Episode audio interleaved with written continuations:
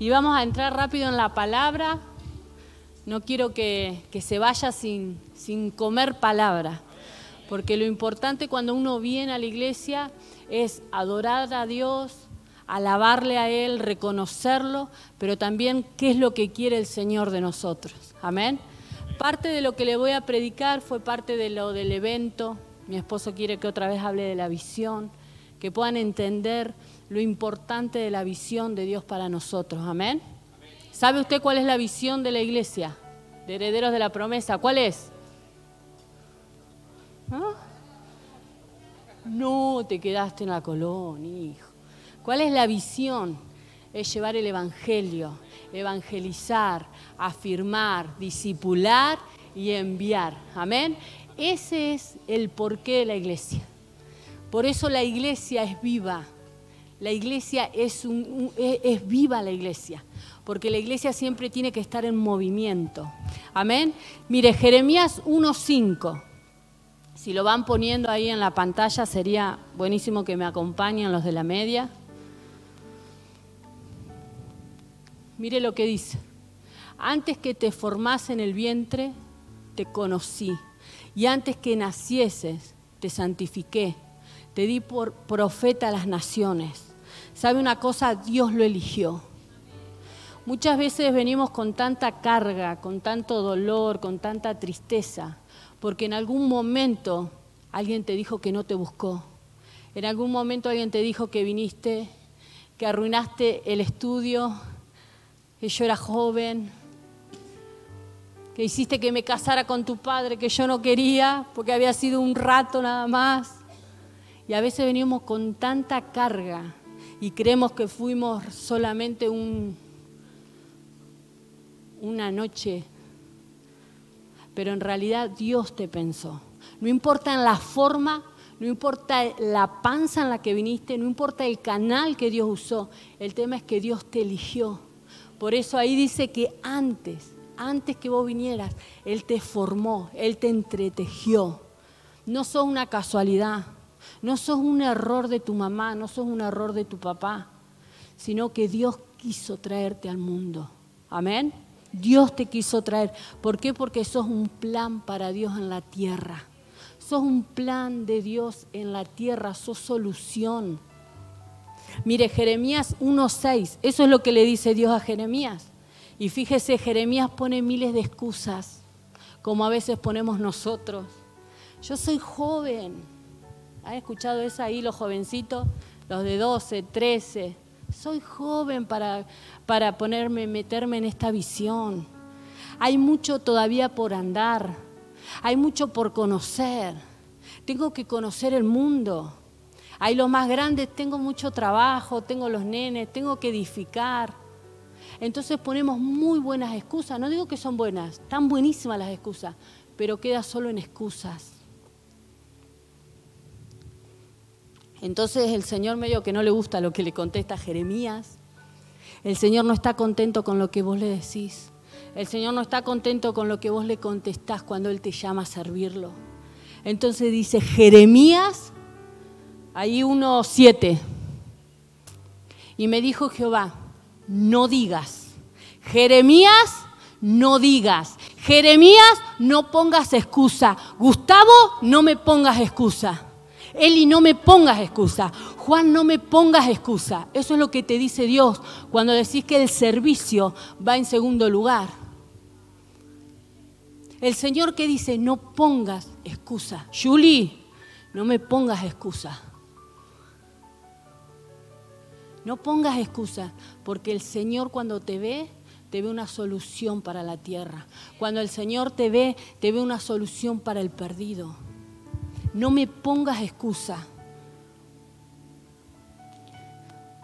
Vas a ir a donde yo te voy a enviar. Y vas a decir lo que yo te ordene. No digamos que tenemos miedo, que tenemos vergüenza. Él nos envía a dónde. Y Él nos dice qué decir. A veces uno dice, no sé cómo hablarle a la gente, no sé cómo decirle, no sé cómo expresarme. Pero la Biblia dice que Él pone en tu boca lo que vos tenés que decir. Vos tenés que ser un servidor. por agradecimiento por todo lo que Dios hizo por vos. No hagas como Jeremías que puso excusas. Jeremías 1 del 8 al 10. Mire, nosotros vemos personas, pero Dios lo que ve es detrás nuestro muchas personas. Nosotros tenemos que llenar la tierra con el Evangelio. Nosotros tenemos que llenar la barría, tu barrio, tu trabajo, donde vos te movés, en el hospital, en la municipalidad, en la facultad, en la escuela. Tenemos que llenar o la barría del poder de Dios. La gente tiene que saber de la cruz. Tenemos que dejar de mirar el ombligo, tenemos que dejar de mirar los problemas nuestros, tenemos que dejar de ver lo bien que estamos, que por eso nos salimos a dar las buenas nuevas. Dios ve propósito en vos. Dios te ve que sos una solución para tu vecino cuando escuchás que se están matando. Dios ve que sos bendición para el de la esquina que se está drogando, que, se, que están tomando. Dios ve solución para aquel que no, no, necesariamente tiene problemas económicos, pero que también necesitan de Dios.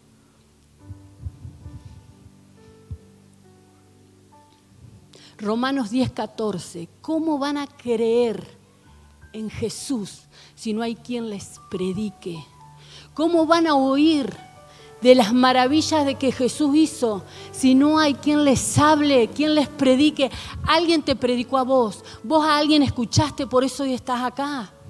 Quizás fue hace 20 años, hace 5 años, hace dos meses o hoy es el primer día, pero vos escuchaste que alguien te predicó, que alguien te habló de Cristo, que alguien te llevó a la cruz, que alguien te llevó al sacrificio. Y ahí empezó la restauración, por ejemplo, en mi vida comenzó la restauración cuando me hablaron de Jesús. Y yo llegué a la iglesia y empezaron a haber cambios en mi vida. Pero ¿sabe una cosa? Ahora me toca a mí. Diga usted, ahora me toca a mí. Lo que yo vivo es consecuencia de mi pecado. Lo que yo vivo es consecuencia de no obedecer la palabra. Pero sabe una cosa, los que no conocen a Cristo, ellos sí la pasan mal. Ellos sí la pasan mal porque no tienen solución, porque no encuentran la paz, porque no encuentran la sanidad, no encuentran la liberación. Y es nuestra responsabilidad poder llevarles el Evangelio. Amén.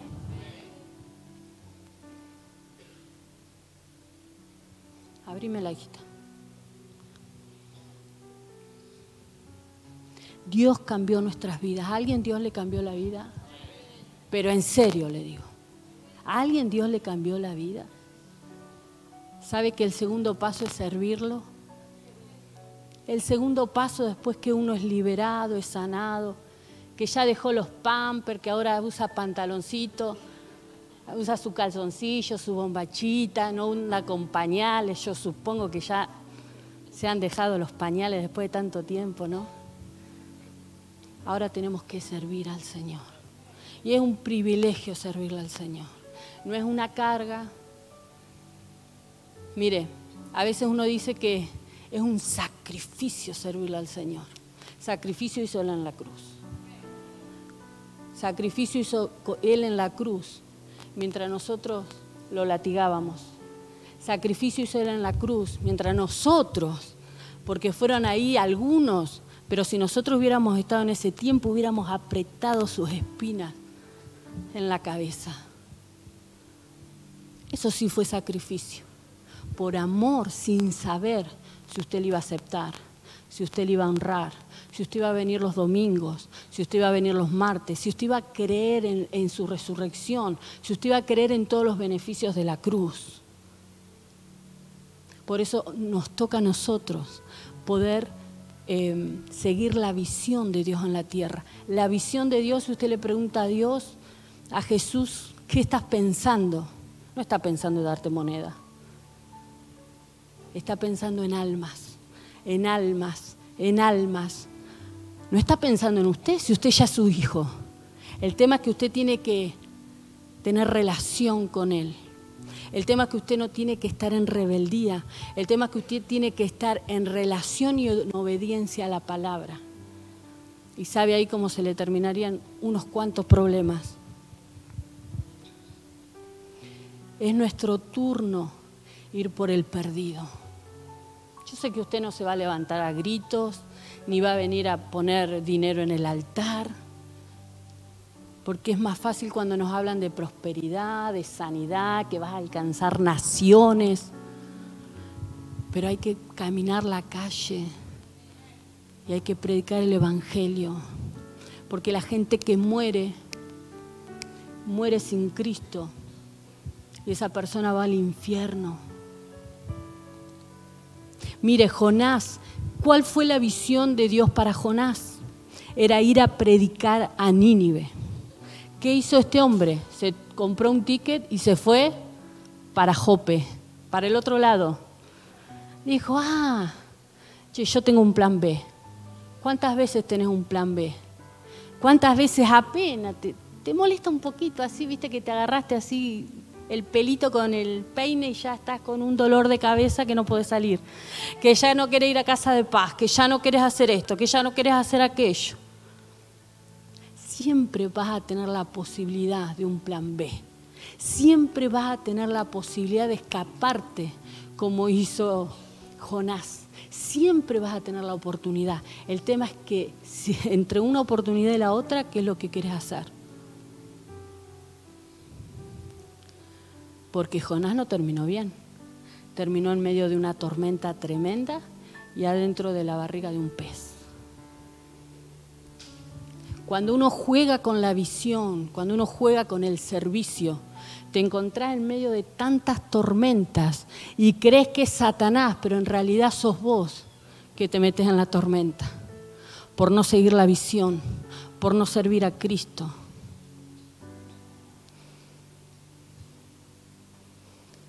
Tené cuidado, porque las tormentas vienen por no obedecer a Dios. Tené cuidado, no te metas en, la panza de un pez que debe ser asquerosísimo solamente por no querer servir a Dios. Excusas, podemos pero tirar un montón y más todavía. Cosas que a veces uno se queda con la boca así de las excusas que pone no, esta, es nueva.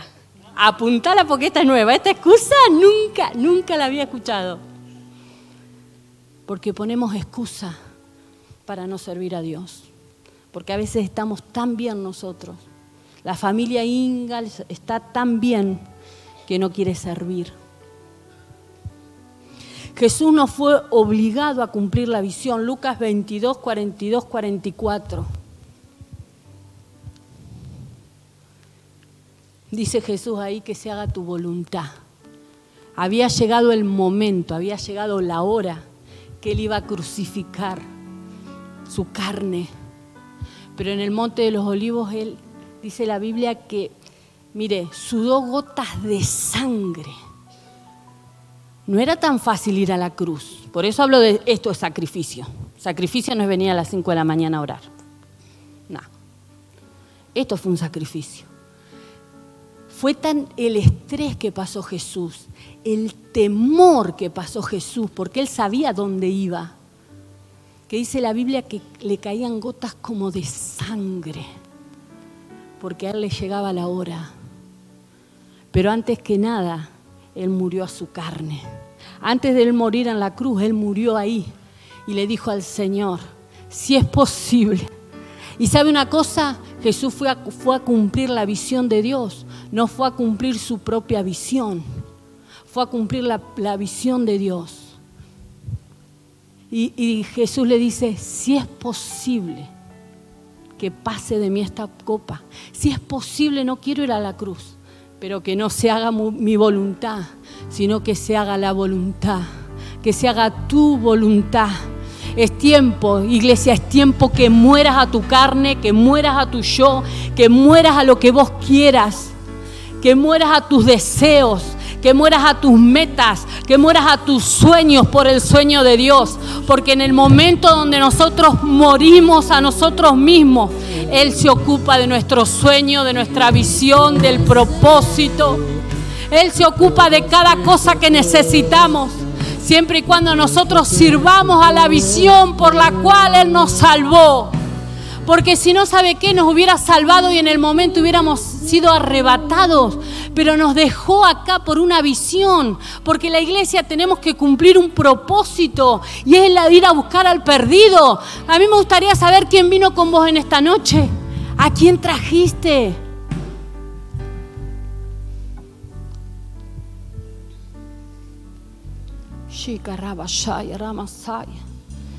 Gracias Jesús por no haberte, gracias Jesús por no haberte quedado con tu visión, sino que cumpliste la visión del Padre, que era poder liberarnos, salvarnos, perdonarnos, darnos oportunidades, darnos sanidad. Oh, Rabakanda, Rabasoa. Oh, Shika, Rama, Shanda, Rabakaya. Hay cosas que debemos dejar por la visión de Dios.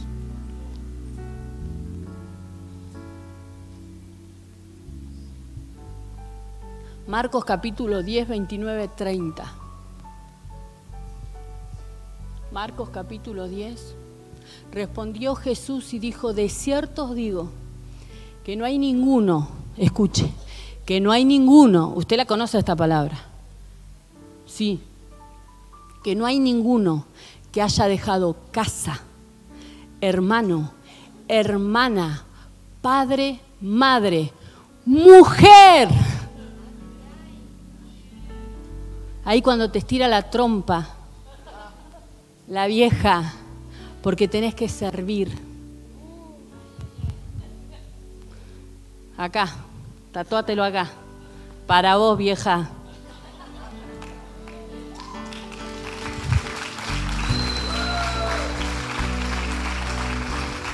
Oh hijos, oh hijos, a veces tenemos al Dios Hijo que no lo podemos ni dejar con nadie, que no podemos hacer nadie por el bebé. 15 años tiene el bebé, le tiene que hacer la comida. 15 años, pero no, el nene, se enoja el nene si tengo que ir a predicar, se enoja el nene si tengo que ir a servir a la iglesia. O tierras por causa de mí, por causa del Evangelio. ¿Qué es el Evangelio? Las buenas nuevas. ¿Qué hay que hacer con esas buenas nuevas? llevarla a los barrios, a las plazas, a los hospitales, a todos los lugares. Y ahí sigue el versículo. Dice que no, eh, que no reciba cien veces más ahora en este tiempo. Casa, hermanos, hermanas, madre, hijo, tierra, con persecución en el siglo venidero, vida eterna. Quiere decir que cuando nosotros servimos la visión de Dios, hay recompensa para nosotros. Hay recompensa. Pero esa recompensa viene cuando uno muere a la carne, cuando uno muere al yo, cuando uno dice, Señor, heme aquí, aquí estoy, mis pies van a ir al necesitado, mis pies van a ir a aquel que está triste, mis pies van a ir al perdido, mis pies van a ir. Porque para eso esa es la función de la iglesia ¿Quién te hizo creer que la iglesia es para estar sentado acá adentro? Esa lo hace la religión. Cada domingo ir a la iglesia, a la católica, y te sentás y te dan el agua bendita y no sé qué, el cosito ese. Y nada más. Pero la iglesia tiene la función de ir a buscar al perdido. Amén. Los beneficios de la visión él preserva nuestra vida, Efesios 2.10, Él preserva nuestra vida, Él nos da buena vida, buena vida. Y sabe qué? Nos da todo lo necesario que necesitamos para la visión. Recursos humanos, recursos económicos, Él nos da todo lo que necesitamos para la visión. Mire los recursos que estamos haciendo, un, un auditorio nuevo, mire los recursos, mire toda la gente que hay acá, mírese usted, mire el que está al lado, mire todos los recursos que el Señor añadió para su visión, para la visión de Él, que es ganar. ¿Qué más es?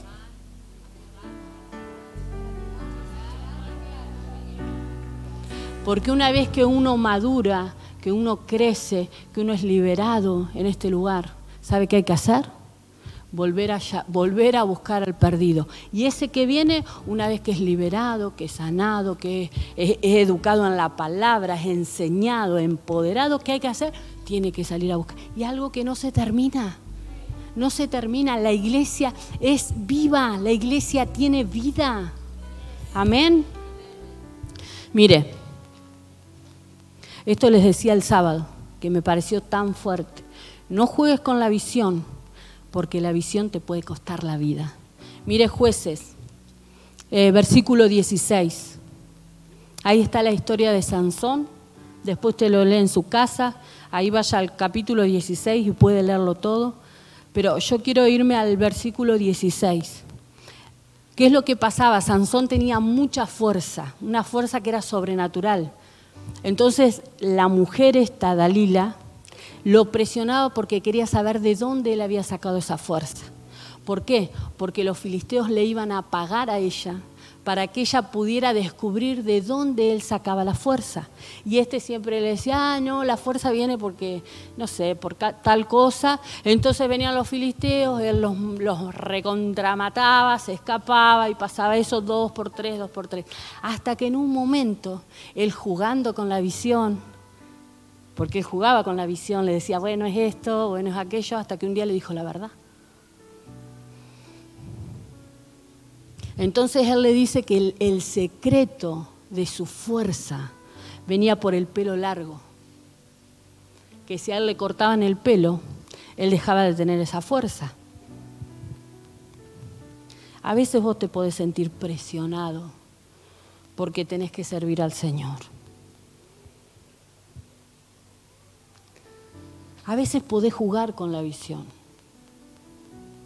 ¿Saben las veces que escucho, ahora no sirvo más? Ahora me voy de los grupos. O nos despertamos y, ah, se, fue del grupo. ¿Qué le pasó? Nada, seguro. Mire qué bueno que somos. Eh, cambió el teléfono. Nada, ha tocado algo sin querer, viste que no conoce mucho. Pero juegan con la visión. Hasta que un día, ¡pa!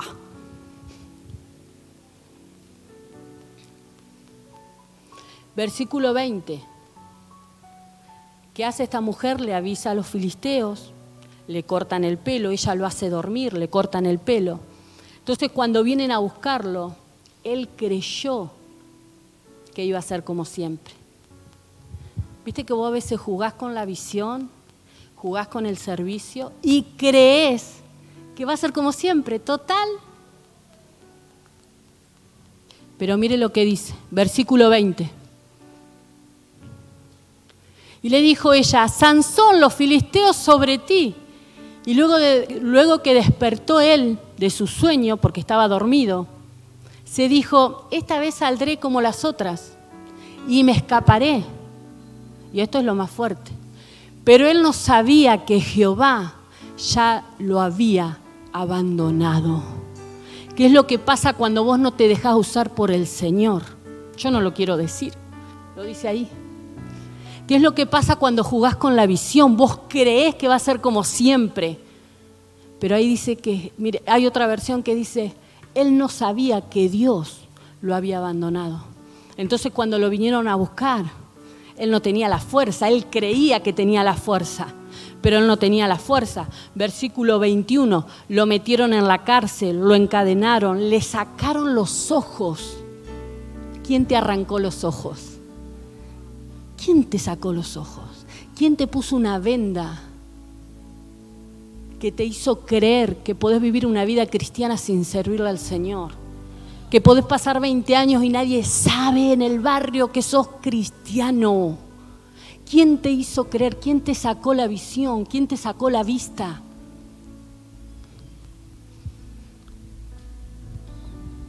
Y yo quiero que se recontraenoje conmigo. Porque después que se enoja conmigo se tiene que enojar con la palabra. Porque eso lo dice la palabra, no lo digo yo. Versículo 25. Y esto sigue más fuerte. Si hasta ahora fue fuerte, sigue más fuerte. Saquen a Sansón. Los filisteos estaban en una comilona riquísima, haciendo un festín tremendo. Y se está medio aburrido. Unas caras hay acá. Está medio aburrida la fiesta che, ¿por qué no llamamos a Sansón? ¡Ey! Traigan a Sansón, así nos divierte. Dice la Biblia que se divertían a costa de Sansón. Cuando vos no tenés visión, cuando vos perdés la visión, cuando vos abandonás, cuando decís, no, por ahora no, me voy a tomar un tiempo. Dice la Biblia que Satanás se burla. Satanás se hace el festín. Porque una persona cuando deja al Señor, cuando deja de servir, cuando se aparta un poquito, ¿sabe qué es lo que pasa? La vida espiritual no sigue igual. Y eso de que en casa busco al Señor es una mentira del diablo, porque el Señor manda congregarnos, que no dejemos de congregarnos como alguno tiene por costumbre. Pero el diablo ha engañado, la religión ha engañado tanto que dice, yo en mi casa busco al Señor. Esas son mentiras. Cuando uno pierde la visión, uno se viene a pique. Cuando perdés la visión, quedas encarcelado, quedas sin visión. Oh, Es una cárcel espiritual, porque uno puede decir, ah, pero si yo dejé de servir hace tres semanas, pero acá estoy, vivito y coleando. Pero te metes en una cárcel espiritual, donde hay tormento, donde empiezan problemas, donde empieza el desánimo, donde empieza la crítica, porque aquel que nos sirve critica al otro porque aquel que nos sirve siempre está mirando a ver lo malo que hace el otro. Podés hacer 100 bien, pero te equivocaste en una y ahí te señalan. ¿Por qué? Porque no estás metido en la visión, porque perdiste la visión, porque no podés ver. ¿Y sabe qué es lo que pasa cuando alguien no tiene visión? Cualquier colectivo le viene bien. Es como aquel vio que hace dedo en mochilero. Eh, bueno, hoy duermo acá, mañana duermo allá y me subo a un camión, me subo a un colectivo, me llevan en moto y bueno, hoy duermo en cualquier lado, porque no tenés visión, porque perdiste la visión de Dios, porque perdiste la visión de por qué estás vivo. ¿Por qué estás en una iglesia? Es solamente por la visión que Dios tiene para nosotros. Es su visión, no es mi visión, es su visión. Yo no le digo que vaya a predicar el Evangelio y eso habla en contra de la palabra. Yo no le digo que vaya a buscar a la gente, a firmarla, a visitarla, a hacerle un llamado, un mensaje. Eso no va en contra de la palabra. Yo no le digo que hay que afirmarlos, que hay que eh, afirmarlos en la palabra, traerlos a la iglesia. Eso no va en contra de la palabra. Ahora, si yo le digo, por favor, cada uno que usted me trae a la iglesia me tiene que dar un bono de contribución por el que trajo, bueno, ahí estamos fuera de la palabra. Si yo le digo que usted tiene que pagar una cuota por mes para poder asistir a la iglesia, eso no es palabra de Dios. Está bien, dé la vuelta y váyase y no venga nunca más. Pero lo que nosotros hablamos es de visión, es la visión de Dios, es hablar de, de Jesús, llevar las buenas nuevas, eh, hacer que la gente permanezca, que la gente crezca, que la gente madure, no que sea más dura, porque los que estamos hace años somos los más duros, religiosos. Entonces uno, ¿qué es lo que tiene que hacer? Hacer la palabra de Dios. Usted tiene que vivir la palabra de Dios. Eso es lo más sabio que usted tiene que hacer. Y ahí estaba Satanás riéndose de aquel.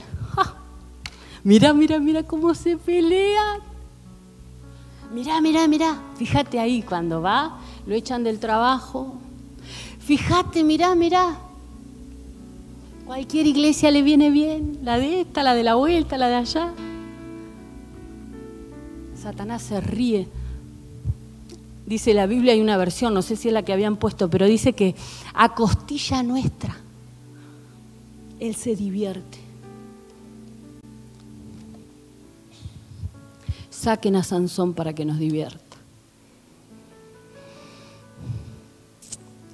Versículo 28. Cuando sacan a Sansón, mire lo que le pide Sansón a Dios. Dice, déjame vengarme porque me sacaron los ojos. déjame vengarme, le dice a Dios, porque ya no tengo visión. A él no le dolía que Dalila lo había engañado. A él no le dolía que lo habían metido en una cárcel. A él no le, dolía que le habían cortado el pelo. A él lo que le dolía es que había perdido la visión y nunca más la iba a recuperar. Y cuando lo sacan, él le dice al que lo acompaña, poneme cerca de las columnas, así me puedo apoyar. Era vivo. Entonces dice la Biblia que él lo ponen cerca de las columnas y él se afirma sobre las columnas. Y sabe una cosa, le había crecido el pelo y los filisteos no se habían dado cuenta. Entonces al crecerle otra vez el pelo, él volvió a tener la fuerza esa sobrenatural que venía de parte de Dios. Pero sabe una cosa, con fuerza y con pelo, pero no tenía visión. Te crees fuerte, te crees poderoso, te crees más sabio que los que servimos pero sabe una cosa, perdiste la visión. Entonces la Biblia que dice que él tiró abajo las columnas, se murieron todos en ese lugar, pero hasta él se murió porque perdió la visión. ¿Qué es lo que estás mirando que no miras la visión de Dios? ¿Qué es lo que estás mirando? ¿Cuál es la duda que te trajeron? ¿Quién te fascinó, dice la Biblia? ¿Que ya no querés servir? ¿Quién te fascinó que ya no querés llevar adelante la visión? ¿Por qué tenés que ser tan egoísta que no querés contarle a otros lo que te pasa? ¿Por qué querés ser tan egoísta que solamente te tienen que atender a vos? Mire, como terminó Sansón, no era lo que Dios había planeado para él. Él había estado 20 años reinando al lugar. Él había sido un libertador, pero ¿sabe una cosa?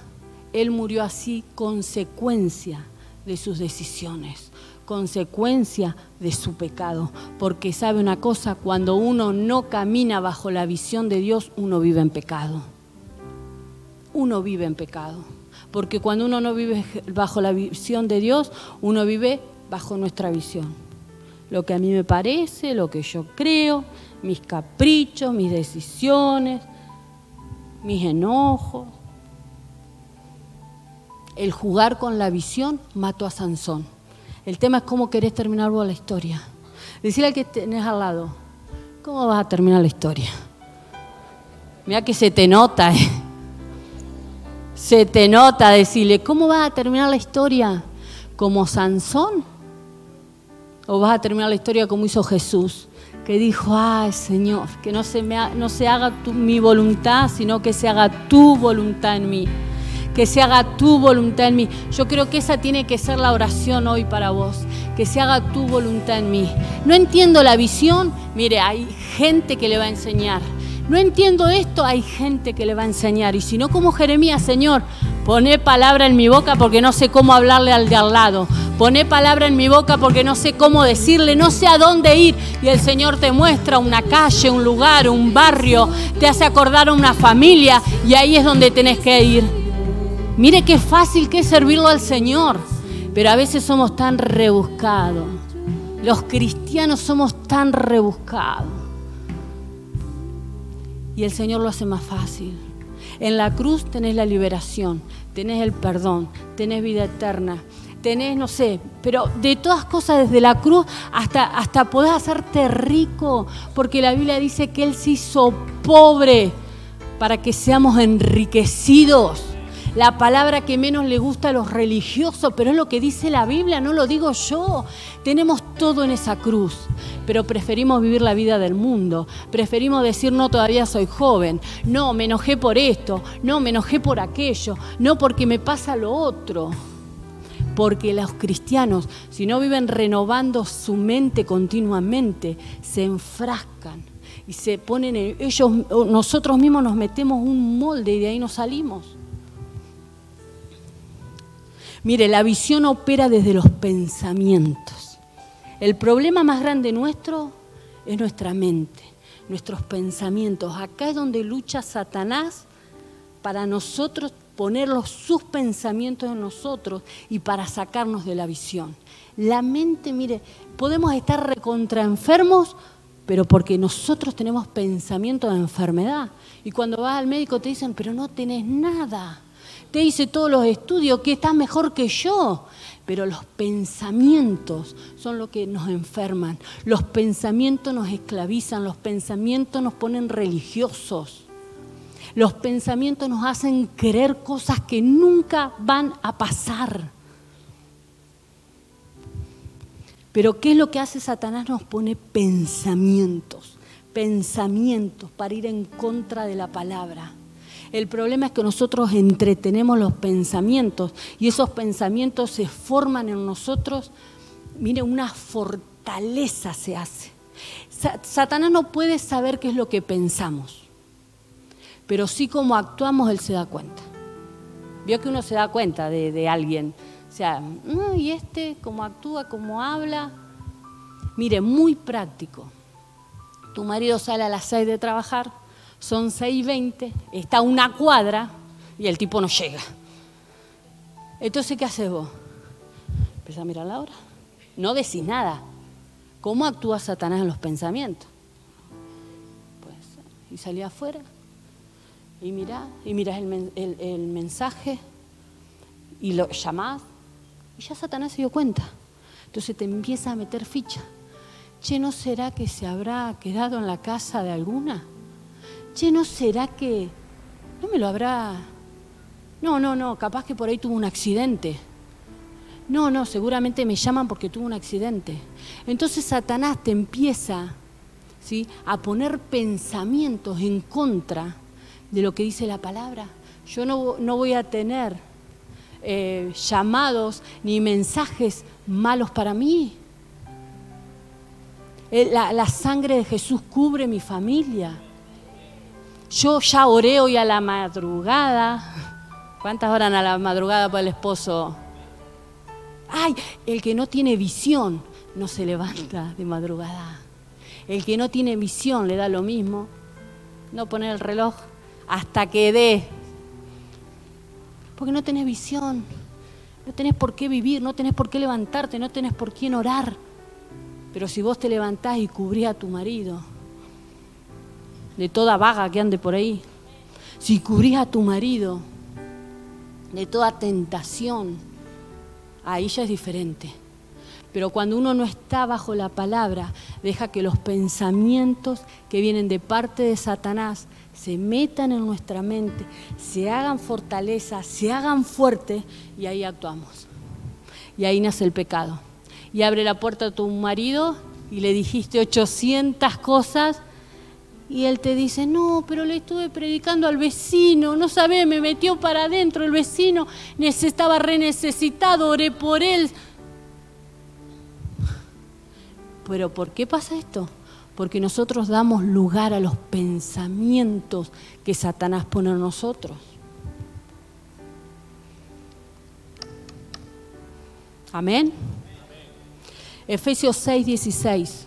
¿Cómo saco un pensamiento? Dice la palabra, debo tomar el escudo de la fe para apagar los dardos del maligno. Cuando vienen palabras, pensamientos en contra de la palabra, cuando vienen esos pensamientos, en vez de ponerse a criticar, a hablar, a maldecir, a pelear, agárrate ahí el escudo de la fe y decirle, Satanás, en el nombre de Jesús, yo apago todo dardo, todo pensamiento, llevo todo pensamiento a los pies de Cristo, de que el matrimonio se va a terminar, de que me voy a morir de un cáncer, de que esto se va a terminar, que mis hijos no te van a conocer. Es tiempo que usted agarre, es tiempo que usted agarre, haga así, haga así conmigo y empiece a orar.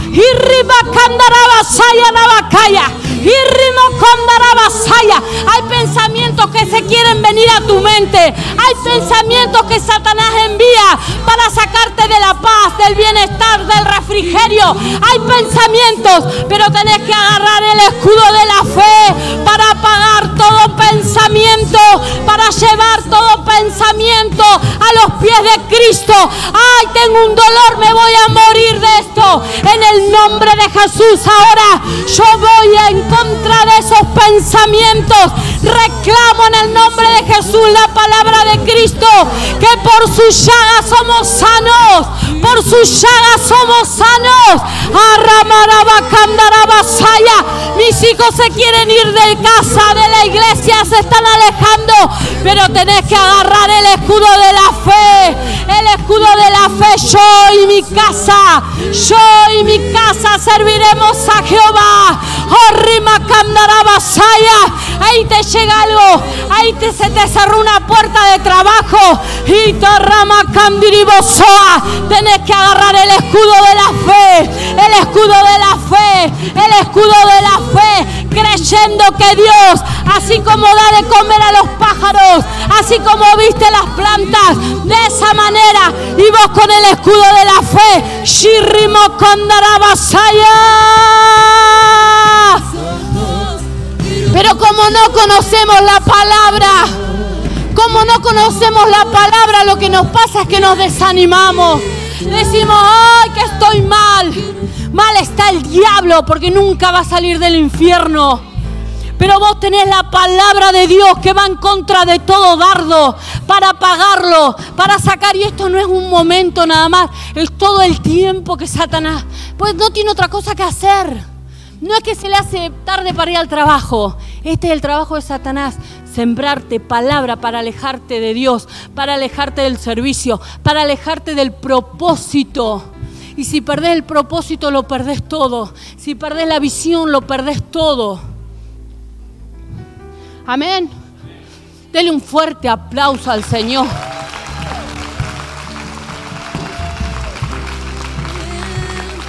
Gracias Señor por el escudo de la fe. Gracias Señor por el escudo de la fe para poder apagar esos dardos este diablo cochino ha venido con tantos pensamientos. Me ha querido enredar.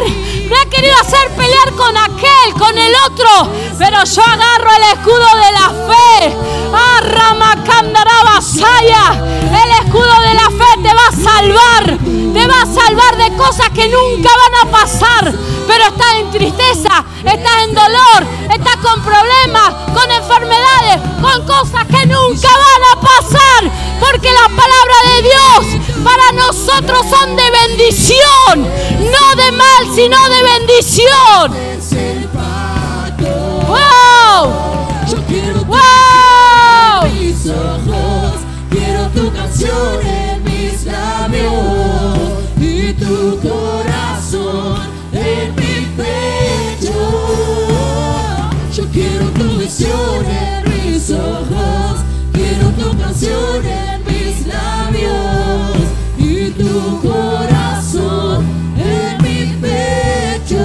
sea solo una canción para nosotros que no sea solo una canción para nosotros, sino que sea una realidad, Señor.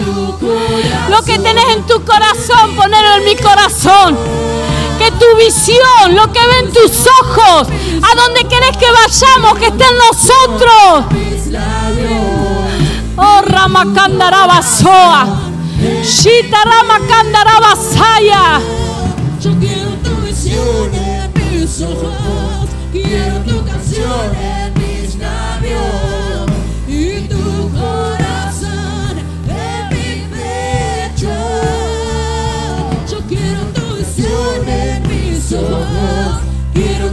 canción en mis labios y tu corazón en mi pecho. Mateo 16, 22 y 23. No se siente, quede separado que ya, ya terminó.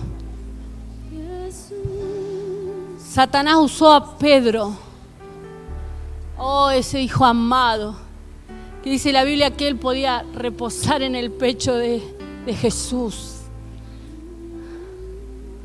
Pero él fue usado por Satanás para decirle a Jesús, no vayas a la cruz.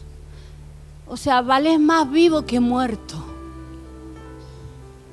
Pedro que le dijo, no vayas a la cruz. Nosotros te necesitamos, necesitamos tus enseñanzas. Nos has liberado, nos has dado todo lo que necesitamos, nos has enseñado en parábola. Hemos visto milagros, hemos visto todo el amor, hemos visto tantas cosas. No vayas a la cruz, le dijo Pedro. ¿Sabe una cosa? A veces el más cercano, hasta el que duerme con vos, puede llegar a darte consejos para que te salgas de la visión. Si lo hizo con Pedro, el más cercano ahí, el más cerquita, dice la Biblia que, que Pedro podía apoyarse en el, en el pecho del maestro. Por más que te den los mejores consejos tu familia, anda la palabra para ver si el consejo de tu familia es lo que dice el Señor. Yo te pido que cierres los ojos y que hoy puedas hacer un pacto. Que puedas hacer un pacto con el Señor. Que seas pensado en abandonar. Que seas pensado que era mucho, que la visión es mucho. No, pensamiento de Satanás, tenés que agarrar el escudo de la fe. Si ya has abandonado, si ya has dicho no, es tiempo que te arrepientas y que vuelvas al servicio. El Señor hoy te llama otra vez al servicio. El Señor hoy te llama a que te alistes a la visión. Por más que estés triste, por más que estés enojado, por más que tengas razón, eso no te habilita. No te habilita que te salgas de la visión. El estar enojado, el pasar por problemas, el pasar por circunstancias adversas, eso no te habilita a salirte de la visión.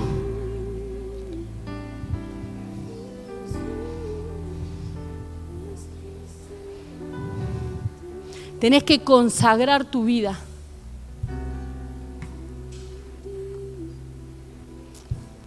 Hoy tenés que tomar una decisión y si sos nuevo, wow, agarrás la visión más rápido que cualquiera de nosotros. Así que el altar está abierto. Yo quiero que usted pase a volver a hacer pacto con el Señor, a darse cuenta y decirle al Señor todo lo que puedo perder, todo lo que puedo perder, Señor, por no ir en pos de tu visión, todo lo que puedo perder. No quiero terminar como Sansón, no quiero terminar en una barriga de un pez. Quiero hacer como hizo Jesús que se haga tu voluntad. Eso, que se haga tu voluntad y no la mía. Muero a mi carne, muero a mi deseo. Estoy dispuesto a entregar todo por la visión de Dios. Estoy dispuesto a entregar todo para que se haga tu voluntad. Tu voluntad, tu voluntad, tu voluntad, Señor, en mi vida. Tu visión. Shirramara Makandara Basaya.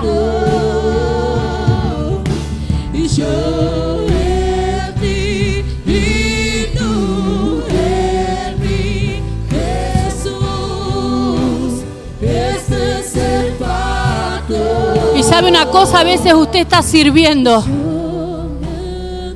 Puede ser que usted esté sirviendo a la visión, pero con enojo, con bronca, con envidia, con ira, y el Señor dice, renová el pacto, renová el pacto, consagrate, consagra tu casa, tu familia, tus sillas, tu mesa para la casa de paz, consagra tu auto para salir a buscar gente, consagra tus pies, consagra tus ojos, consagra tus brazos, porque a alguien vas a tener que abrazar que está desconsolado. Y nosotros vamos con el abrazo del Padre, con el abrazo del Consolador, consagra tu boca, lo que hablas, consagra tu boca de malas palabras, de hablar cosas obscenas, de hablar chistes que no van. Consagra tu boca porque de esa boca, esa boca la va a usar el Señor para hablarle a la gente, para decirle a la gente que hay una nueva vida, que hay una vida eterna de perdón, de amor, de liberación, de sanidad. Consagra tus ojos, consagra tus ojos de lo que ves, Tenés que arrepentirte si ves pornografía, si ves las mujeres en la calle y sos tentado. Tenés que consagrar tus ojos porque el Señor te va a llevar a lugares. Va a empezar a ver cosas, va a empezar a ver lugares, colores, remeras. El Señor va a empezar a poner en tu mente, en tus ojos. Y el Señor va a empezar a usarte y te va a decir, como dice la Biblia, anda a la derecha, anda a la calle Pringles, anda a tal lugar. El Señor te va a mostrar qué tipo de ropa, qué tipo de auto, a quién le vas a tener que hablar. Por eso consagra tus ojos.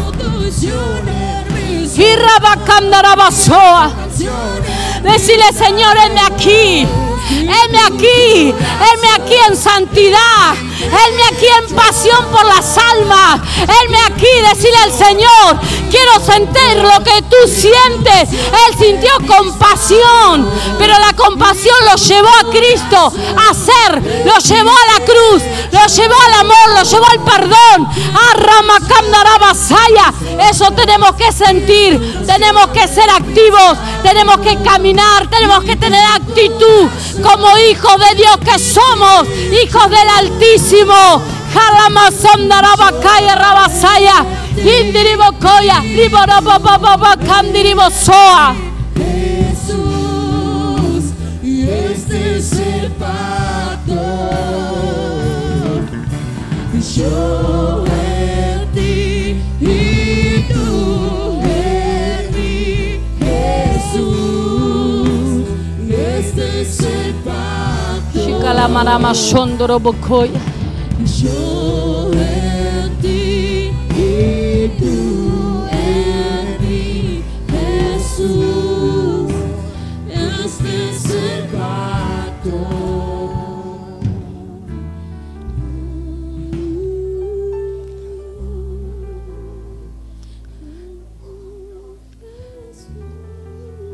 El Señor ve tu pasar al altar. Porque como dice mi esposo, todo comienza en un altar y todo termina en un altar. El Señor te ve, el Señor te toma en cuenta, el Señor se toma en serio tu sí, el Señor se toma en serio tu consagración, el Señor se toma en serio que quieras hacer su visión. Papito, te presento, Señor, cada uno de ellos. Vos sabés de sus defectos, sus virtudes. Vos sabés, Señor, qué es lo que les cuesta. Vos sabés, Señor, todo lo que pasan. Yo te pido fuerzas, fuerzas, fuerzas del cielo sobre tu vida. Fuerzas del cielo. Que el débil diga, fuerte soy en Cristo. Fuerte soy en Cristo. A pesar de lo que estoy pasando a pesar de lo que estoy pasando, yo me niego para ir en pos de la visión de Cristo a ganar almas. Hay una ciudad que te espera, hay un barrio que te espera. El que está a la vuelta de tu casa, el que está pegado ahí al lado, te espera. El que está en la habitación, tus hijos, tu papá, tu mamá, te esperan, esperan, esperan la manifestación. Esperan la manifestación. Esperan que alguien vaya y les hable y les dé la solución a su vida que es Cristo. Oh, Yo declaro en el nombre de Jesús que vas a ser usado como nunca antes. Vas a empezar a ver cosas.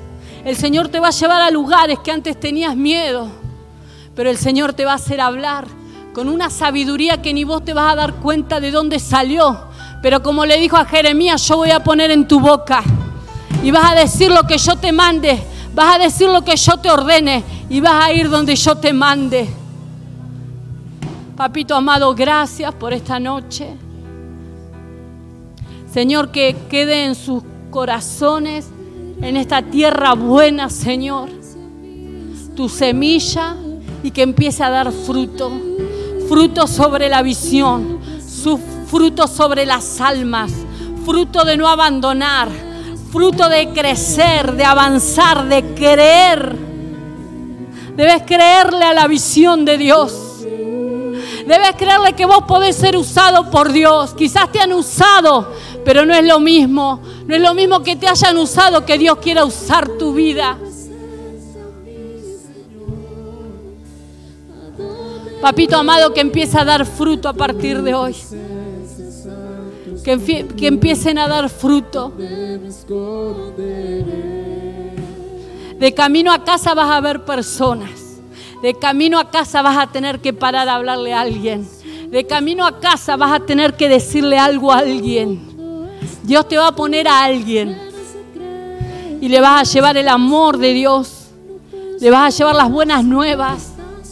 Que están viviendo equivocados. Hoy a alguien le vas a hablar.